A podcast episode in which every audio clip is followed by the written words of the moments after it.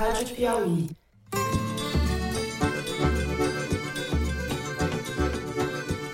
Olá, sejam muito bem-vindos ao Foro de Teresina, o podcast de política da revista Piauí. Eu poderia, por exemplo, fazer decreto de 100 anos. Sabe decreto de sigilo, que está na moda agora? Eu, Fernando de Barros e Silva, na minha casa em São Paulo, tenho o prazer de conversar com os meus amigos José Roberto de Toledo, aqui pertinho, Opa Toledo. Opa, Fernando. Eu já faço essa voz aqui em homenagem aos locutores do horário eleitoral que começa nessa sexta-feira. Opa! Primeiro, você não está falando a verdade quando fala xingar ministro. Não existe. É um fake news da sua parte. E Thaís Bilenque, também em São Paulo. Salve, salve, Thaís. Salve, salve, Fernando. Salve, salve, Toledo. O Supremo Tribunal Federal só pode processar quem tem fórum lá. Pessoas do povo, empresários, jornalistas, blogueiros, não tem fórum no Supremo. Quem vai parar esse desgraçado? A minha voz, como vocês podem ver, ao contrário da do Toledo, está meio fanha, estou um pouco gripado, mas tá tudo bem. Vamos, sem mais delongas, aos assuntos da semana. Começamos o programa discutindo as entrevistas dos presidenciáveis no Jornal Nacional, a de Bolsonaro na segunda, a de Ciro Gomes na terça e a de Lula ontem. Além do que foi dito pelos candidatos, vamos tratar da repercussão da guerra travada nas redes sociais, fazer, enfim, um balanço disso daí. Balanço que passa também pelo questionamento dos rituais da democracia, tal como foram vividos nas últimas décadas, sobretudo por meio do telejornalismo, diante de um presidente candidato que sabota e ameaça essa mesma democracia. No segundo bloco, continuamos falando de eleições. Começa hoje, sexta-feira, dia 26 de agosto, a campanha eleitoral no rádio e na TV. Se Bolsonaro tinha apenas oito segundos de propaganda na TV em 2018, quando disputava pelo então Nanico PSL, agora no PL de Valdemar Costa Neto e coligado ao PP e ao Republicanos, tutti buona gente del centrone, o presidente terá 2 minutos e 38 segundos na hora do almoço e o mesmo tempo à noite para defender o seu legado. Além disso, contará com mais de 200 inserções distribuídas pela programação das emissoras. Só Lula, com a maior coligação, terá mais tempo de exposição. 3 minutos e 39 segundos por bloco e 286 inserções. As redes sociais foram decisivas em 2018 e continuarão sendo estratégicas neste ano. Mas a TV, tudo indica, reassume agora um peso maior na disputa pelos votos. No terceiro bloco, o assunto é o cerco ao grupo de mercadores do golpe, também chamados de empresários bolsonaristas, que vinham usando o WhatsApp para debater e defender um golpe do chefe contra o regime democrático. A Polícia Federal cumpriu nessa última terça-feira mandados de busca e apreensão em endereço de oito desses cidadãos de bem, entre os quais o apaspalhado Luciano Hang.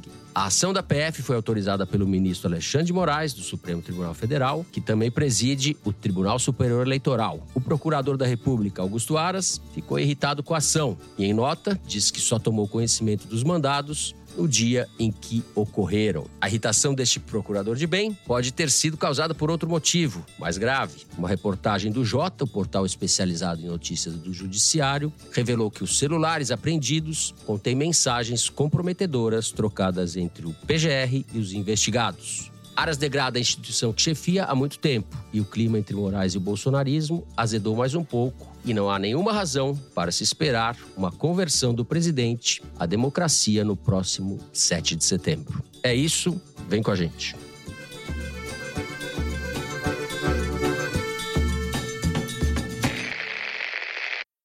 Muito bem, estamos gravando o primeiro bloco do programa A Quente, logo após a entrevista de Lula ao Jornal Nacional.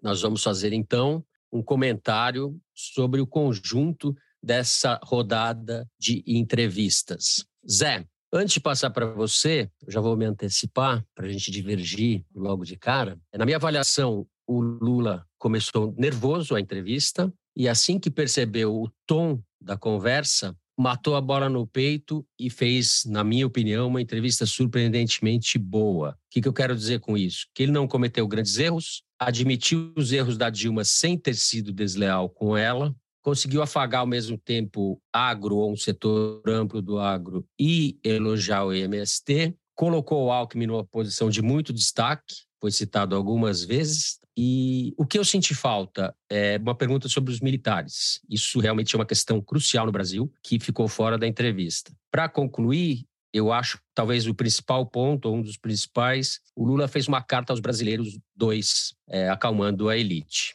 Usou o Jornal Nacional para dar esse recado para a elite. Encerro aqui a minha participação e passo a palavra para você.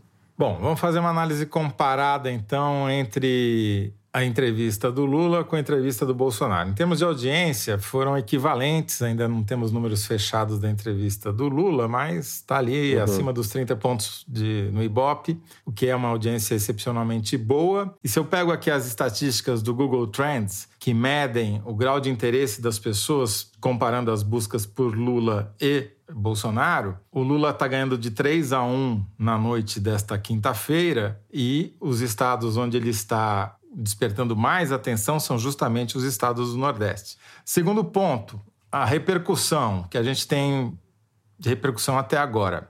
No Twitter, que eu sei que vivem me enchendo o saco porque eu fico falando da repercussão no Twitter, mas eu não vou parar de fazer, porque o Twitter é a caixa de ressonância da política brasileira, meus caros. Que gostem vocês. Você me arrastou para o Twitter, agora fala do Twitter.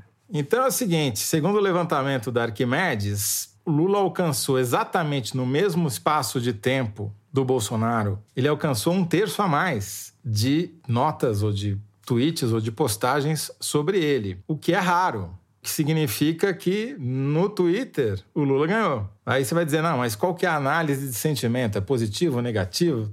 Equivalente ou melhor para o Lula. Infelizmente, essa análise ela demora um pouco para ser feita, porque se você pega os números brutos sem fazer uma análise mais refinada, pegando ironia, não fica tão bom. Mas os primeiros indicativos são de que o saldo no Twitter também foi positivo para o Lula. Eu Vou repetir pela enésima vez a frase. Para mim, o meio a mensagem basta se ver também nas buscas do Google. Quais são as maiores buscas por Lula nesse momento, como foram com Bolsonaro no começo da semana? Entrevista no Jornal Nacional, Jornal Nacional, entrevista ao vivo. É o fato. Quer dizer, o fato em si é a notícia. A entrevista é a notícia. O conteúdo é secundário. Mas eu vou chegar no conteúdo. Então, assim, para qualquer candidato que apareça lá e não dê um tapa na orelha do Bonner, nem xingue a Renata Vasconcelos, o cara ganhou. Porque ele vai ter uma exposição para dezenas de milhões de pessoas, vai falar o que ele quer e beleza.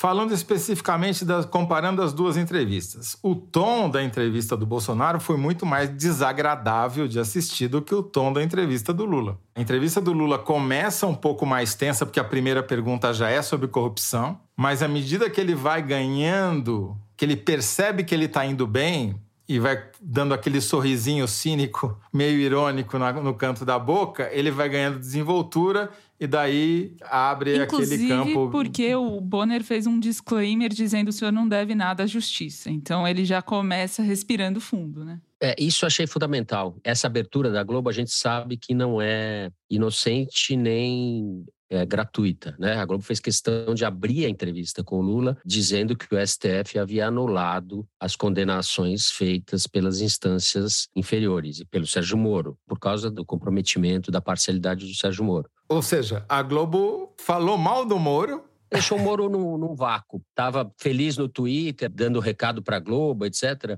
O Moro achando que era o Moro de 2018. Só complementando, é, eu acho que a Globo fez uma espécie de meia-culpa, né? Eu li dessa maneira aquela abertura do Bonner, que ele não precisava ter feito, a rigor. Concordo com você. Aquilo ali, né? Tem uma diferença fundamental entre as duas, duas diferenças fundamentais entre o conteúdo das entrevistas do Bolsonaro e do Lula. Uma, eu já falei, foi menos desagradável de assistir a entrevista do Lula que a entrevista do Bolsonaro por causa do, da tensão que havia entre o entrevistador e entrevistado. Segundo, o Lula entrou para tentar ganhar, o Bolsonaro entrou para tentar não perder. E como o Bolsonaro empatou, que era o objetivo dele, e o Lula, a meu ver, ganhou porque ele falou algumas coisas, a meu ver, surpreendentes. Primeiro, não existe polarização dentro do Partido Comunista Chinês e do Partido Comunista Cubano, né? Mais sinalização para né? Faria Lima que isso não dá. Segundo, ele defendeu a política. Qual político brasileiro tem coragem de defender a política desde 2013? Não só ele defendeu a política, como ele defendeu o Alckmin umas 15 vezes. Defendeu até a Dona Lu. Falou que estava com o ciúme do Alckmin no discurso de lançamento da candidatura, de tanto que o Alckmin havia sido acolhido pelo PT. Eu acho que essa é a mensagem mais importante de todas as entrevistas. A defesa da política.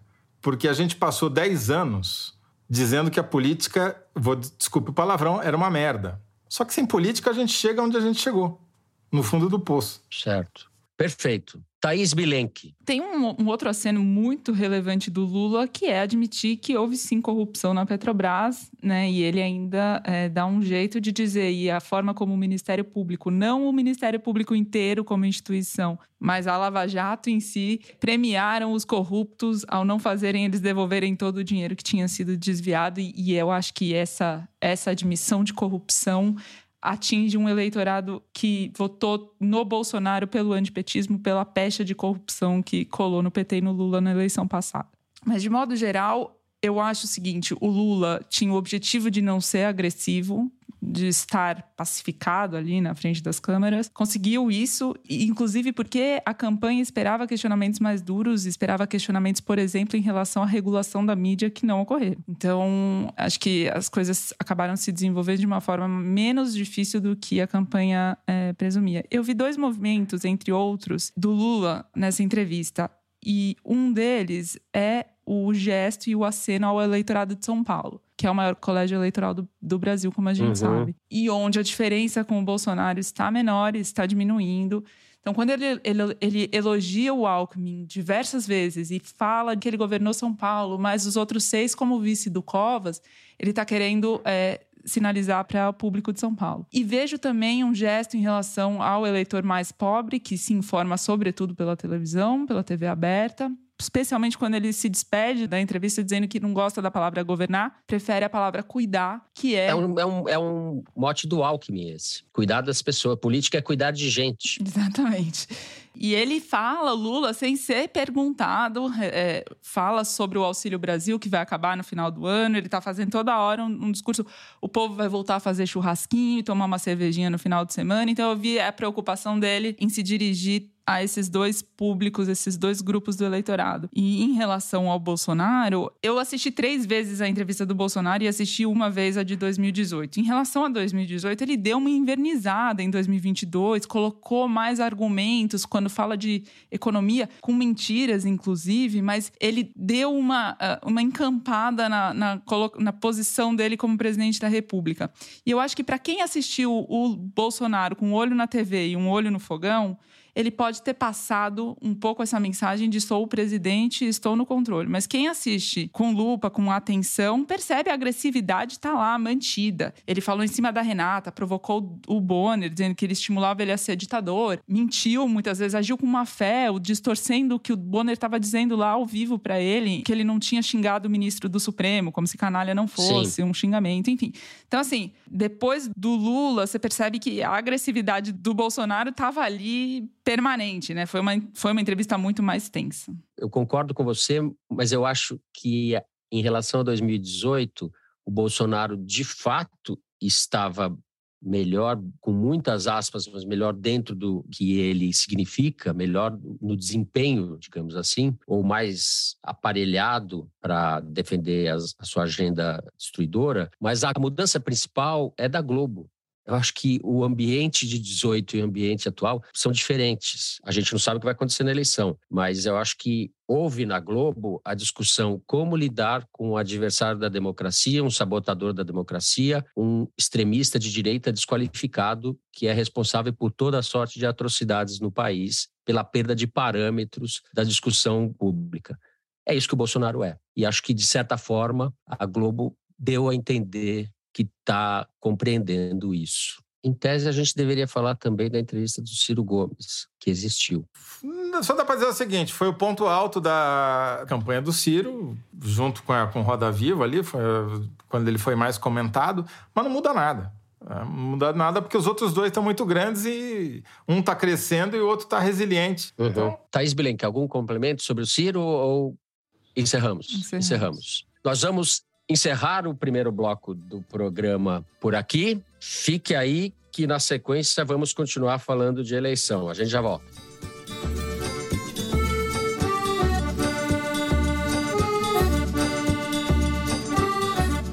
Muito bem, José Roberto de Toledo. Em 2018, você bem se lembra, quando o Alckmin tinha aquele caminhão de tempo porque o Centrão estava com ele, muita gente acreditava que a eleição teria outro destino. Muita gente não apostava em Bolsonaro, que tinha apenas oito segundos de TV.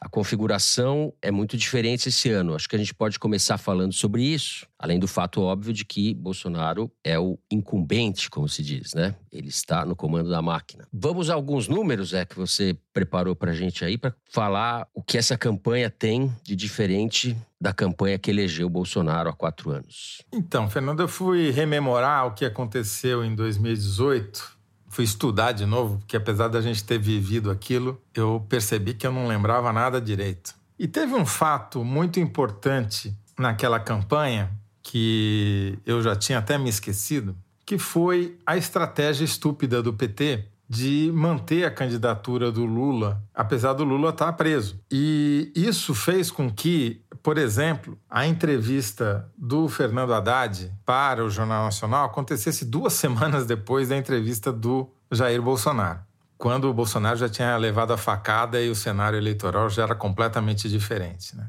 Para o Bolsonaro, naquela eleição, por incrível que pareça, dois episódios na televisão foram determinantes. O Roda Viva, da TV Cultura, que não tem normalmente uma audiência alta, foi marcante, dá para notar. O Roda Viva foi usado pela própria campanha do Bolsonaro para impulsioná-lo, porque foi uma espécie de referendo ou validação da candidatura dele, porque ele estava sendo entrevistado por um programa tradicional da televisão. Com bons entrevistadores, inclusive, e pessoas sérias. Não é que o programa foi ameno, né? Mas ele capturou. Sim, porque toda a exposição para um candidato é positiva. O meio é a mensagem. É mais importante ele aparecer do que o que foi dito na entrevista. E no Jornal Nacional também, ele deu um pico grande. A gente percebe ali no Google Trends, que é a quantidade média, a quantidade de buscas feitas no Google por qualquer palavra, né? As buscas por Bolsonaro no dia 29 de agosto, dia seguinte à entrevista do Bolsonaro no Jornal Nacional, dão um salto. É o primeiro grande pico de interesse pelo Bolsonaro na campanha de 2018. Esse ano é completamente diferente porque o Bolsonaro já é conhecido e bem conhecido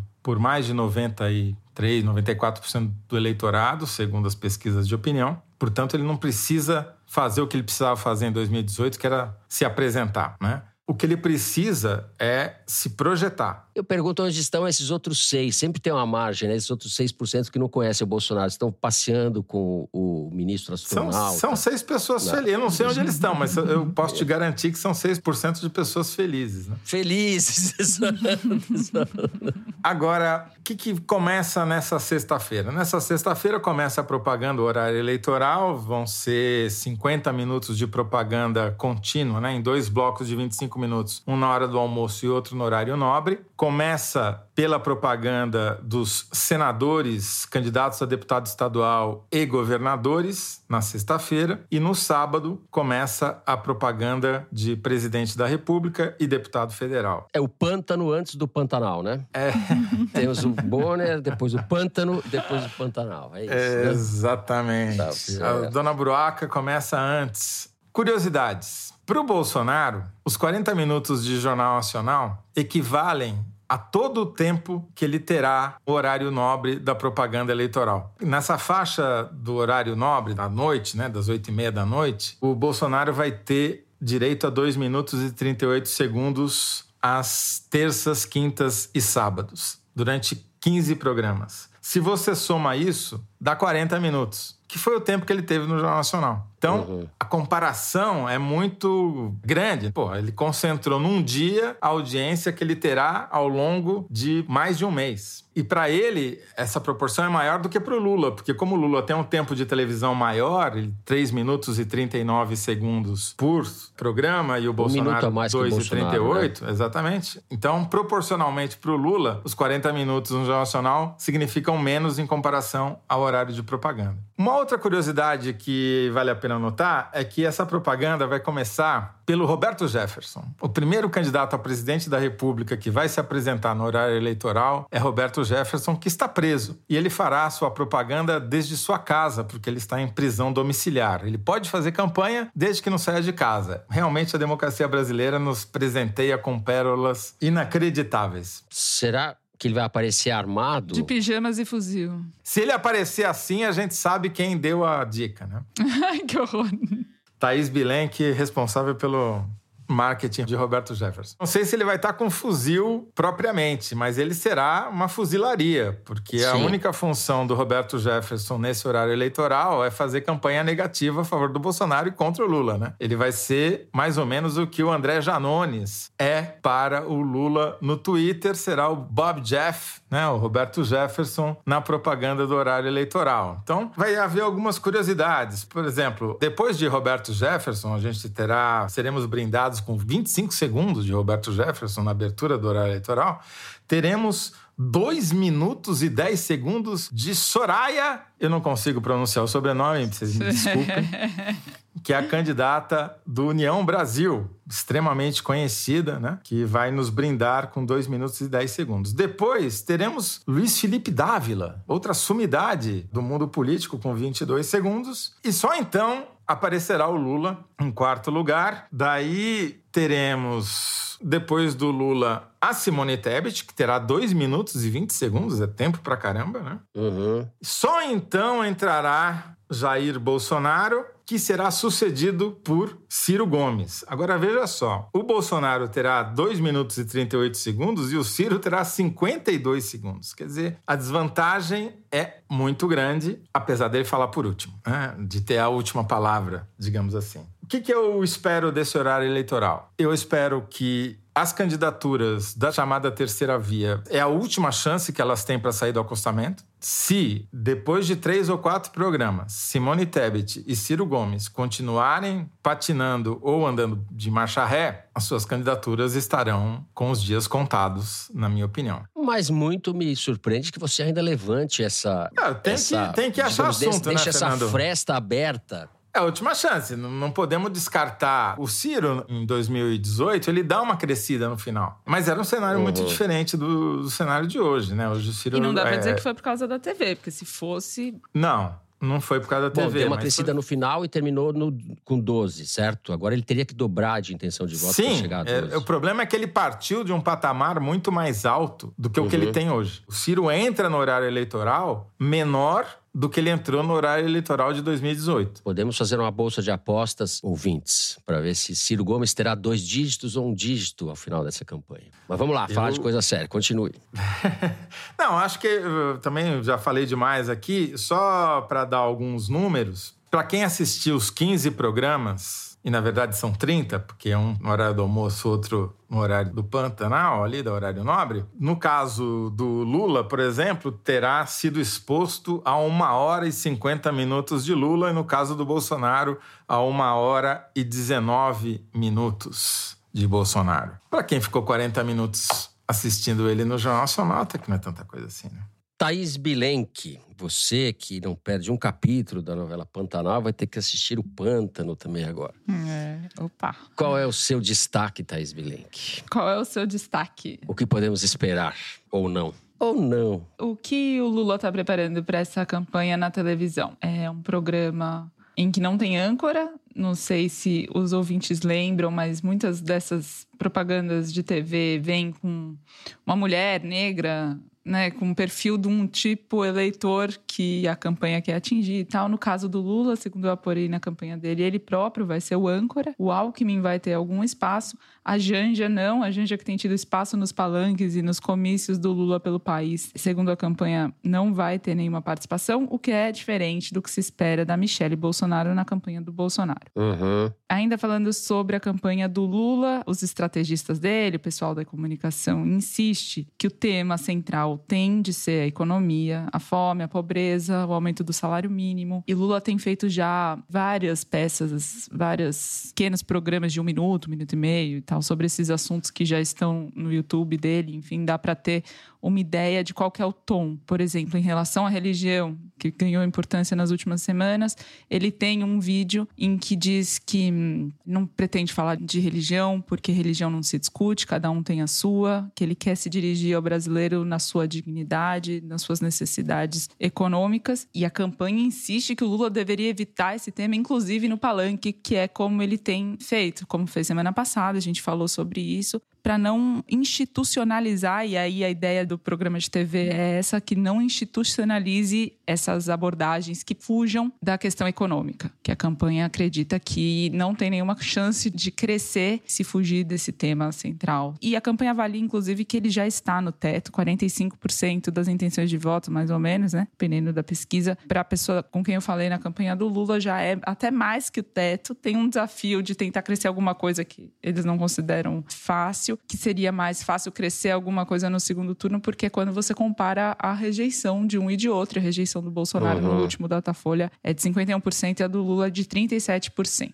Então, essa é um pouco a expectativa. O Lula tem cometido alguns deslizes em alguns casos, sincericídios em outros, quando sobe no palanque, porque o Lula, como a gente sabe, improvisa, gosta de improvisar nos seus discursos. Esses dias ele falou aí que quer bater em mulher, vai bater em outro lugar, mas não dentro da sua casa ou no Brasil Brasil, porque não vamos aceitar. Daí, essa semana, ele falou: as Forças Armadas serão, como todas as instituições de Estado, aquilo que o governo quiser que seja. E também, em abril, a gente falou no foro, na época, sobre isso, quando ele disse que todo mundo devia ter direito ao aborto, e depois teve que ficar remendando e me explicando melhor o que, que ele queria dizer naquela ocasião. O problema disso, na televisão, obviamente, a campanha do Lula vai mostrar o Lula, estadista, que pensa no pobre, enfim, um Lula sem deslizes. Uhum. Mas é desses deslizes que a campanha do Bolsonaro se aproveita. O que eles fazem é, como a gente sabe, e agora isso está se intensificando muito, pegar uma frase, um pedacinho de uma frase picotada que tem algum problema e metralha nas redes sociais e faz isso chegar em quem mais se afeta pelo conteúdo dessa mensagem. Eu conversei com gente que estuda a comunicação do Bolsonaro e a aposta é que ele vai ter três frentes de comunicação a partir do começo do horário eleitoral, bem distintos um do outro. Então, primeiro na televisão,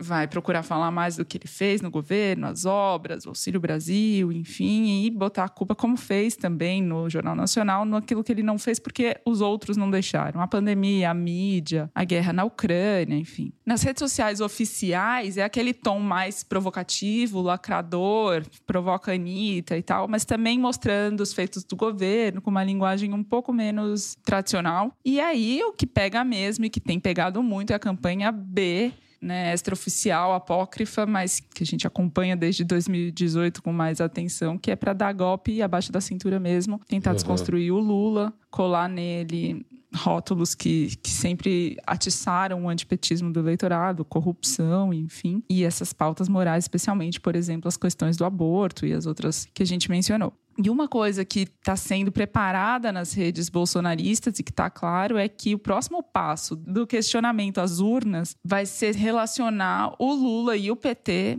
a essas eventuais possíveis supostas mentirosas fraudes das urnas. Quer dizer, eles estão preparando um discurso que é o seguinte: a gente sempre confiou nas urnas, mas por quê? A quem convém essa confiança cega no processo eleitoral? Para dar o pulo do gato, começar a associar o PT e o Lula a isso, e é isso que eles já estão preparando isso, na verdade, já está correndo, né? Porque nos grupos de WhatsApp, os posts dizem o seguinte: o Lula nomeou os ministros que comandam TSE. E por isso eles nunca vão julgar nada contra o Lula. Por isso a justiça eleitoral não é a justiça do Bolsonaro, é a justiça pró-Lula e esses são os inimigos, né? Que é aquela mensagem que você leu semana passada que tinha sido a top top fake da semana, relacionando o Alexandre de Moraes ao Alckmin e, portanto, ao Lula. Né? Isso que a Thaís falou é muito importante. Quer dizer, a campanha do Lula ela já parte do teto. Então é uma campanha para não perder, não é uma campanha para ganhar. A única chance do Lula ganhar alguma coisa, além do que ele já tem, Bom, deixando claro, Lula é favorito, tá na frente, bababá, bababá, isso a gente já sabe, né? Eu tô tentando acrescentar alguma coisa que a gente não sabe ou que é dúvida. A única chance disso acontecer é as outras candidaturas, e não será a do Bolsonaro, se desmilinguirem é a candidatura do Ciro e da Simone Tebet, principalmente, perderem a intenção de voto e, em parte, migrarem para o Lula. E eu acho que isso só acontece se o Bolsonaro esticar de tal maneira a corda de que a campanha ficar tão violenta, tão desagradável, que uma parte do eleitorado fala: não, não aguento mais, não vou querer passar por isso de novo no segundo turno, vou votar agora para acabar com esse negócio. Daí uma parte vota no Lula e eventualmente ele cresce o que precisa crescer para liquidar a fatura no primeiro turno. Tirando esse cenário, me parece muito, muito difícil que o Lula ganhe. Agora, é esperado em qualquer campanha eleitoral que o governante, o incumbente, ganhe pontos ao longo do horário eleitoral gratuito. Sim, isso é o que acontece quase Clássico. sempre. Como é o governo Bolsonaro, a gente sempre fica com o pé atrás de falar, acontece quase sempre, vai acontecer de novo, porque o governo Bolsonaro é muito peculiar, mas eu também concordo com você. Do ponto de vista do Bolsonaro, o que está em jogo é aumentar a rejeição do Lula, eles vão bater muito nisso, como vocês mesmos detalharam aí, e conquistar o cartão de embarque para o segundo turno. Acho que esse é o objetivo dele, ele está perto disso. E nas últimas semanas, a tendência do que você, há algumas semanas, já vem falando isso, que ele vem crescendo de maneira discreta, mas consistente. Um outro fato que eu acho que é importante ressaltar é o seguinte: até a campanha de 2014, a regra de ouro das eleições, e não era só no Brasil, é que uma eleição tem dois tipos: ou é uma eleição de permanência, de continuidade, ou é uma eleição de mudança. Em 2014, era uma eleição de mudança. As pessoas queriam mudança, vamos lembrar. Víamos das manifestações de junho de 2013, não é que estava todo mundo feliz e contente, né? Uhum. E o Aécio Neves conseguiu fazer a pior campanha da história da humanidade e perdeu uma eleição de mudança, sendo ele o principal candidato da oposição. A campanha da Dilma, o slogan era Muda Mais uma campanha de continuidade com esse slogan ganhou. Ou seja, a incompetência do Aécio que depois não reconheceu o resultado, ou seja, não quis reconhecer a própria incompetência. E aí abriu a caixa de Pandora que, na qual nós nunca mais saímos. Então, essa regra acabou em 2014. Pelo menos ela foi a exceção que a confirmava ou aconteceu. Dessa vez é uma eleição de mudança de novo. A maioria das pessoas não está satisfeita com a situação do país, acha que o país está na direção errada, acha que a situação econômica piorou. Enfim, é tudo para a oposição ganhar. Mas como já aconteceu em 2014, Sim. não dá para descartar que a zebra volte a se repetir. Você me fez lembrar do slogan do José Serra em 2002, quando Fernando Henrique terminou o mandato e o Lula ganhou. O slogan do Serra era continuidade sem continuismo. É a cara do Serra, né? Aquela É, coisa. muito. Porque ele tinha que falar que era continuidade do Fernando Henrique, mas ele sabia que as pessoas queriam mudança. Então era continuidade sem continuismo. Muito sexy esse slogan. Slogan sexy como o Serra, não deu certo. O Fernando Henrique foi escondido na campanha, né? Ele não. Era uma Sim, não presença. Bom, estouramos o tempo. A diretora não acha isso nada sexy, então vamos terminando por aqui o segundo bloco do programa e vamos direto para o número da semana, que é a estatística retirada da seção Igualdades do site da Piauí. Diga lá, Mari. Fernando, o número da semana é 25%. Em agosto, 20 milhões e 200 mil famílias receberam o Auxílio Brasil. São 53 milhões e 600 mil brasileiros, 25% da população. Menos do que a porcentagem do Bolsa Família em anos recentes, quando cerca de 21% dos brasileiros foram beneficiados pelo programa extinto no ano passado. O Igualdades dessa semana explica o tamanho e o impacto do Auxílio Brasil.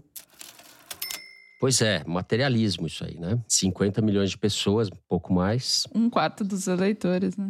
que estão recebendo dinheiro numa situação de calamidade social, né? De extrema miséria extrema em muitos casos, enfim, isso tem impacto. É óbvio que não há uma ligação direta, né, Zé, entre a percepção que a pessoa tem disso e o voto que ela vai dar, mas E, a meu ver, esse é o grande desafio da campanha do Bolsonaro: é convencer as pessoas de que, um, o André Janone está mentindo e esse negócio não vai acabar em dezembro. A gente sabe que o André Janone não está mentindo, porque vai acabar em dezembro, é o que está na Uhum. lei. Depois é depois, né? Qualquer um pode fazer promessa. E que o Bolsonaro é o pai dessa história e não o Lula. Como ainda muitas pessoas acreditam, Uhum. né? porque tem uma memória de bons momentos na época do governo Lula. Então, esse, para mim, é o maior desafio da campanha eleitoral, do horário eleitoral do Bolsonaro nos próximos 34 dias. Bom, encerramos assim o número da semana. No terceiro bloco, a gente vai falar da busca e apreensão contra os empresários bolsonaristas, da participação de Augusto Aras neste enredo nada edificante. A gente já volta.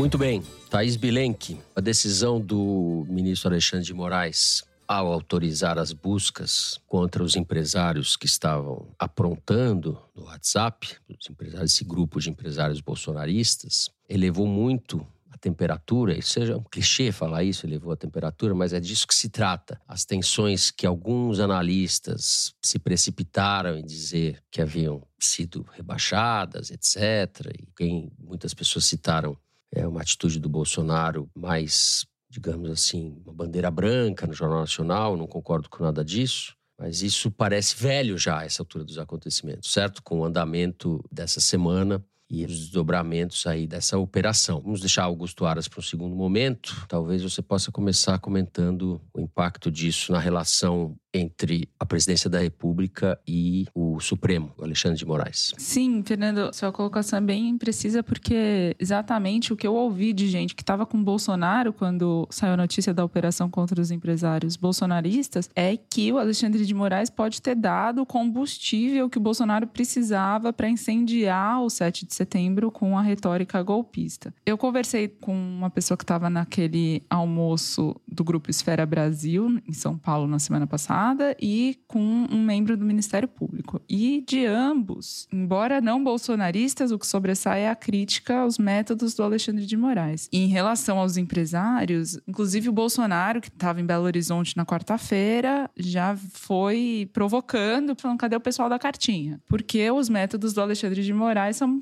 questionáveis e têm sido muito questionáveis. A Associação Comercial do Rio de Janeiro, por exemplo, soltou uma nota dizendo que a operação tinha sido absolutamente irrazoável. Tem uma outra carta com quase 2 mil advogados assinando um protesto contra os métodos do Alexandre de Moraes e, segundo me disseram, tem articulações para outras reações de classe do tipo. O que, que ele fez foi... Bom, vamos explicar qual que é a origem dos questionamentos. O, o Alexandre de Moraes atendeu um pedido da Polícia Federal de fazer as buscas contra esses empresários bolsonaristas e, depois de ter acatado esse pedido da Polícia Federal, ele informou a Procuradoria-Geral da República na segunda segunda-feira, mas já tinha decidido que autorizaria. E na terça-feira, a Polícia Federal foi para a rua. O que, que o Ministério Público e a PGR alegam? Que eles deveriam ter sido consultados antes da decisão do Alexandre de Moraes. Não importa que tenha sido antes da operação em si, mas que o Moraes não respeitou o devido processo legal por não ter considerado a opinião da PGR para tomar sua decisão. O Supremo Tribunal Federal, que eu consultei, diz que isso não era obrigatório, que é a praxe, mas que não era obrigatório, e que o Moraes tem absoluto apoio de nove dos onze ministros, né? Salvo pelo Cássio Nunes e o André Mendonça, os bolsonaristas do Supremo, os demais apoiam e veem que o Moraes tem tentado tomar medidas cautelares, né? Preventivas uhum. aos ataques à democracia que o Bolsonaro promove. O problema é que com isso o Moraes aumenta a pressão sobre ele para mostrar se ele embasou a decisão dele somente nas mensagens de WhatsApp que o portal Metrópolis revelou com conspirações golpistas desses empresários num grupo privado ou se tinha mais elementos para decidir fazer essas buscas. Mais elementos do tipo indícios ou provas de que eles financiaram coisas pelo WhatsApp, etc., que eles tomaram, além do discurso, da conversa que ali se travava, eles teriam feito mais do que isso, certo? Coisas concretas certo. e legais. Bom, para dar uma dimensão da pressão que está posta contra o Alexandre de Moraes, ele sofreu uma derrota simbólica essa semana no Ministério Público de São Paulo, que é onde ele começou a carreira dele. O corregedor, que é aliado do Moraes, decidiu fazer um voto de louvor ao Moraes. São 11 membros no Conselho Superior do Ministério Público de São Paulo. Ele esqueceu de combinar e articular e quase que foi derrotado por 6 a 5 votos. E aí, cinco dos membros desse conselho começaram a, na verdade, criticar o Alexandre de Moraes, e muito baseado nessa postura dele em relação a esse inquérito da fake news que os promotores e procuradores criticam porque o Ministério Público não está envolvido desde o início, né? Lembrando que é um inquérito que o Toffoli abriu de ofício, ou seja, por iniciativa própria, e entregou a relatoria para o Moraes sem sorteio. Entre os empresários, aconteceu da seguinte forma, segundo eu conversei com uma pessoa que estava no almoço oferecido pelo empresário João Camargo, fundador do Grupo Esfera Brasil em São Paulo, na semana passada. Tinha gente lá como o banqueiro André Esteves, do BTG Pactual, e o Luiz Carlos Trabuco, do Bradesco, entre outros. Um assessor levou o celular até o Bolsonaro na hora que saiu a reportagem sobre as buscas, e essa reportagem de um grande portal de notícias informava que, além das buscas, o Moraes tinha determinado o bloqueio das contas bancárias dos empresários. Na verdade, como a decisão dele está sob sigilo, ninguém tem o papel na mão. Mas no Supremo Tribunal Federal me informam que ele determinou a quebra do sigilo bancário e as contas que ele bloqueou dos empresários não são as bancárias, mas as das redes sociais. Mas o fato de o Bolsonaro ter lido que ele tinha bloqueado as contas bancárias fez ele reagir lá imediatamente, perguntando para o pessoal que estava com ele, para os empresários, gente, vocês acham que isso é proporcional? Um dia pode ser com vocês? Não ficou claro para mim se são contas bancárias, a decisão não se sabe exatamente. Não, a decisão ninguém pegou ela na mão, ela está sob sigilo, mas no Supremo Tribunal Federal me informaram que ele não determinou o bloqueio das contas bancárias, ele determinou a quebra do sigilo bancário e o bloqueio das contas de redes sociais. Ah, tá de qualquer forma, a quebra do sigilo bancário não é uma coisa trivial, certo? Exatamente, não é uma coisa trivial. Não só o Bolsonaro reagiu, como o próprio João Camargo, anfitrião do almoço, também saiu em defesa do Meyer Nigre, da Tecnisa, e do José Isaac Pérez, da administradora de shoppings Multiplan, porque ambos são frequentadores dos eventos do Grupo Esfera, empresários bem relacionados e conhecidos de todos ali. Enfim, acabaram saindo em defesa dele. Os empresários passaram a discutir, a partir dessa notícia da busca, que se o Lula foi inocentado porque as provas contra ele na Lava Jato foram anuladas por um entendimento do Supremo de que o Moro não tinha respeitado o devido processo legal, fica difícil então defender o Moraes porque ele está de alguma forma também desrespeitando o devido processo legal e esse é o estado de ânimo que essa operação causou entre os empresários né, no Ministério Público e coloca o Alexandre de Moraes sob pressão às vésperas do 7 de setembro. Toledo. Bom, duas reações corporativas, né? Os empresários estão pensando nas suas contas, sejam bancárias, sejam nas mídias sociais, e o Ministério Público, e não acredito que seja todo ele, mas parte, tipo, bolsonaristas na linha da Tameia Danelon, que fez um fio no Twitter defendendo o Bolsonaro, os bolsonaristas, os empresários atacando o Alexandre de Moraes. O que, que nós temos de concreto?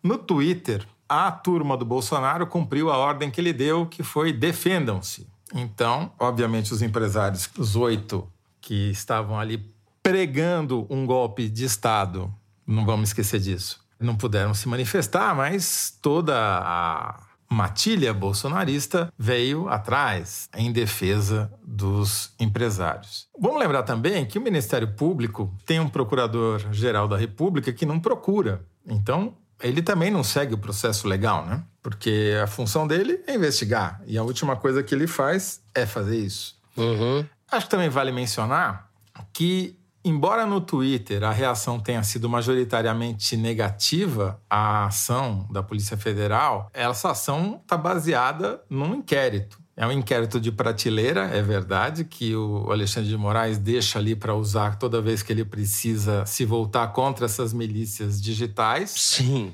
Mas tem um inquérito. Não existe uma ilegalidade. Se tem um inquérito, você pode determinar ações dentro desse inquérito, né? Se são justas ou não é outra discussão, mas do ponto de vista formal, formalmente está ok. E os adversários não jogam exatamente pelas regras do jogo, né? Tem uma curiosidade muito interessante que o pessoal da Palver, que faz o monitoramento dos 14 mil grupos de WhatsApp, inclusive para o Tribunal Superior Eleitoral, que identificou foi o seguinte: havia uma tendência, a tendência sobre a mobilização do 7 de setembro, pelo menos no WhatsApp, era de queda. Estava com dificuldade, o bolsonarismo estava com dificuldade de chamar para essa manifestação do 7, não conseguia empolgar. E claramente dá para ver aqui, dia a dia, logo imediatamente antes da operação da Polícia Federal, havia um crescimento das chamadas em relação a essa manifestação. E curiosamente, No dia seguinte, a operação da Polícia Federal despenca essa mobilização.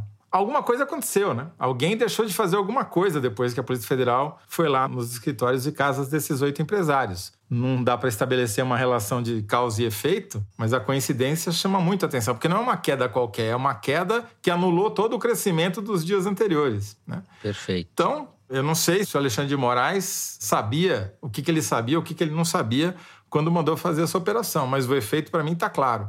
Agora, é óbvio que isso dá munição para quem ataca os procedimentos do Alexandre de Moraes, que estão longe de ser ortodoxos na condução desses inquéritos. Mas também não são ortodoxos a maneira como o bolsonarismo trata a democracia. Vamos lembrar se tratava de um golpe de Estado em discussão ali. Nego discutindo, vamos dar uma grana para os nossos funcionários votarem no Bolsonaro. Até que um fala, não, aí já é demais, aí é compra de voto. Quer dizer, é esse o nível da discussão, né? É, Sim. só para deixar claro também, porque pode deixar uma leitura enviesada. O que eu apurei, que eu trouxe aqui, é que a unanimidade que o Alexandre de Moraes colheu na posse dele na presidência do TSE na semana passada foi muito simbólica e forte naquele momento, mas não é que aquilo lá simbolize a opinião pública e todos os atores de poder, né? O que eu quero dizer é que existem várias frentes de contestação à atuação dele dele, sejam elas legítimas ou não. Não estou entrando uhum. nesse mérito, Toledo explicou perfeitamente isso. Mas a unanimidade ali daquela cerimônia ficou ali naquela cerimônia. Você citou o 7 de setembro, Toledo também, e eu vejo aqui enquanto gravamos uma notícia da Mônica Bergamo na Folha de São Paulo sobre um vídeo do Silas Malafaia chamando Alexandre de Moraes de desgraçado e dizendo que vai participar do 7 de setembro e dando um tom para o que pode ser esse 7 de setembro. Enfim, a gente vai voltar para um ambiente muito é, envenenado, muito explosivo. O Bolsonaro convocou os tratores também para Brasília, além do desfile daqueles carros que você gosta, Zé, dos militares, que solta fumacinha, vai ter desfile de trator também, para mostrar a pujança do agro. É, na verdade, um ano atrás, no 7 de setembro de 2021, o temor dos ministros é que um trator ou um caminhão destruísse a sede do Supremo Tribunal Federal, Tribunal Superior Eleitoral. É, nisso, é, é nesse nível que está a discussão. Então, quando o cara chama trator para Brasília, ele não quer mostrar a pujança do agro, até porque não é com trator que se faz a pujança do agro, né? É, e não é à toa que o Alexandre de Moraes se reuniu com 23 comandantes de polícia militar, uma coisa inédita, às vésperas da eleição, exatamente para ter controle sobre esses tratores e caminhões. Agora, só para dar um dado também de análise, que corrobora o que você falou, Thaís, na verdade, nunca houve unanimidade em relação a Alexandre de Moraes. Né? Ele teve um pico de apoios quando fez aquele discurso para a democracia na sua posse no Tribunal Superior Eleitoral, como presidente, mas o pico que ele atingiu no WhatsApp, segundo a Palver, agora, quarta-feira,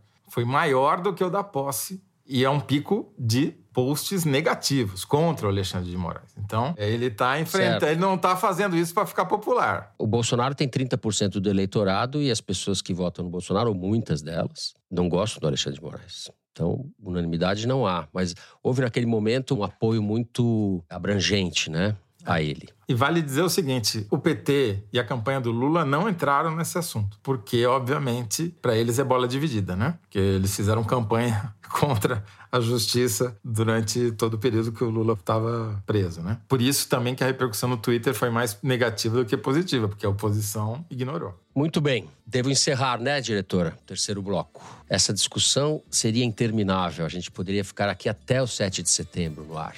Bom, Aguenta aí que daqui a pouco tem Kinder Ovo, a gente já volta.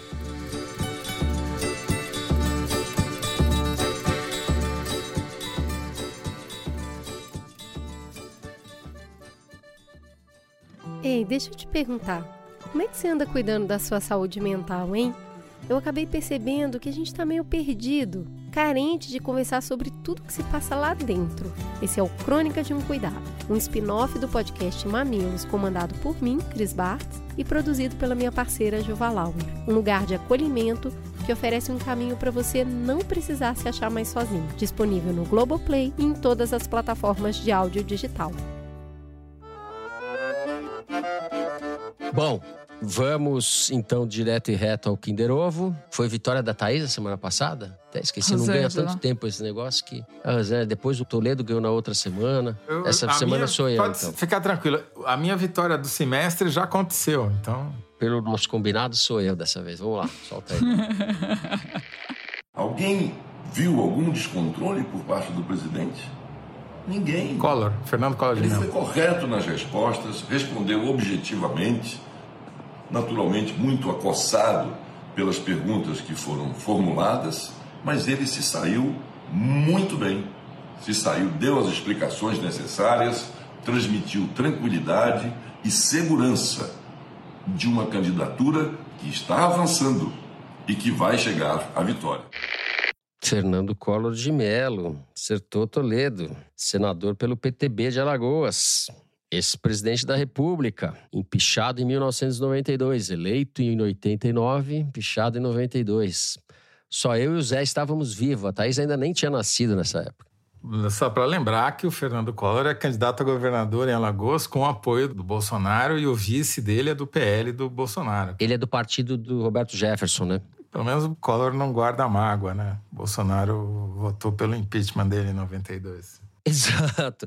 Bom, eu achava que o Collor seria o ponto mais baixo que a gente poderia ter chegado. Na aurora da redemocratização ali, né, Zé? Tudo pode piorar. Tenho certeza que o Carlos Bolsonaro será muito pior que o Jair. que horror. As previsões. Oh, pelo amor de Deus. Censura o Toledo aí, Mari. Censura o Toledo. Então é isso. Chama o Moraes aí para me censurar aqui, cancelar minhas contas. Ex-presidente Collor de Mello, que chamava os pobres de os pés descalços, E os os descamisados. descamisados e pés descalços, e minha gente não me deixem só. Ele tinha também, como o Bolsonaro, são bastante diferentes em alguns aspectos, mas ele também usava coisa esportiva, não motocicletas, mas ele andava de avião supersônico, saía correndo, fala, lutava Não me karatê. fala em correr que eu tenho pesadelo até hoje. Não temos saudade.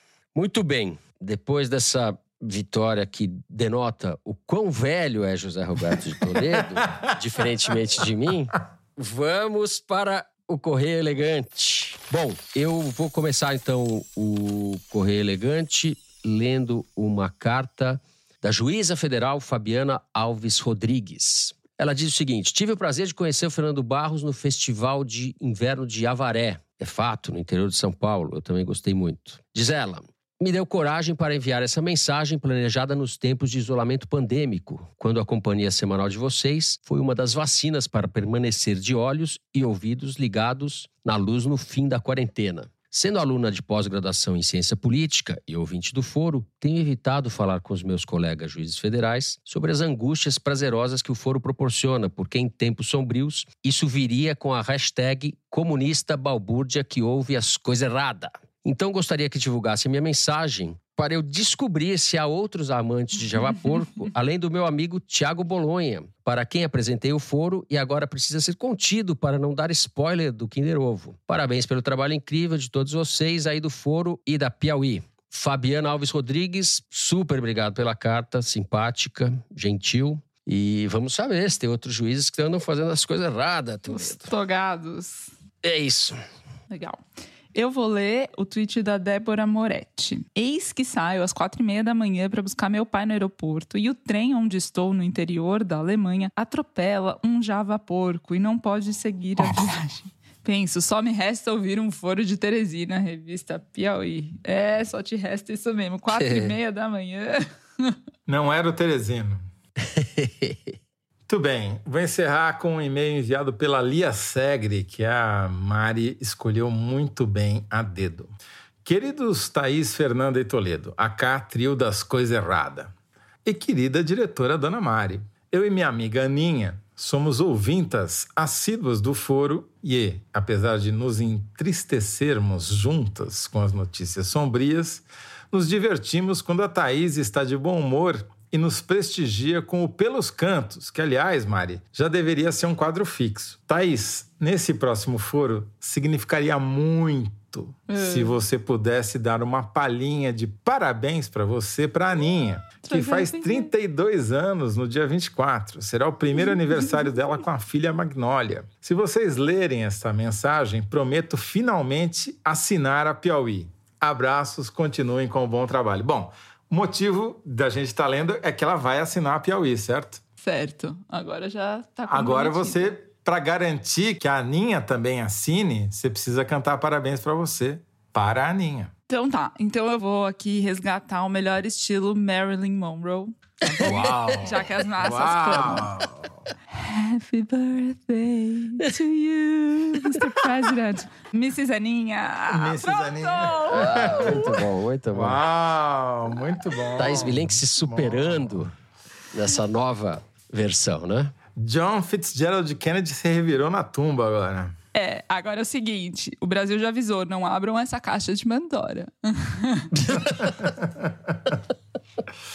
Mas você saiu bem, viu? Eu digo para você mesmo, você sabe que eu sou seu amigo, eu falo que é, ainda bem que você é jornalista, que não precisou da, não precisou ser É. cantora para. Não, Mas ficou boa essa. Não, ficou bom, ficou bom. Ficou. Até meu filho, que ama as nossas cantorias, hoje em dia eu falo, posso cantar? Ele fala, não.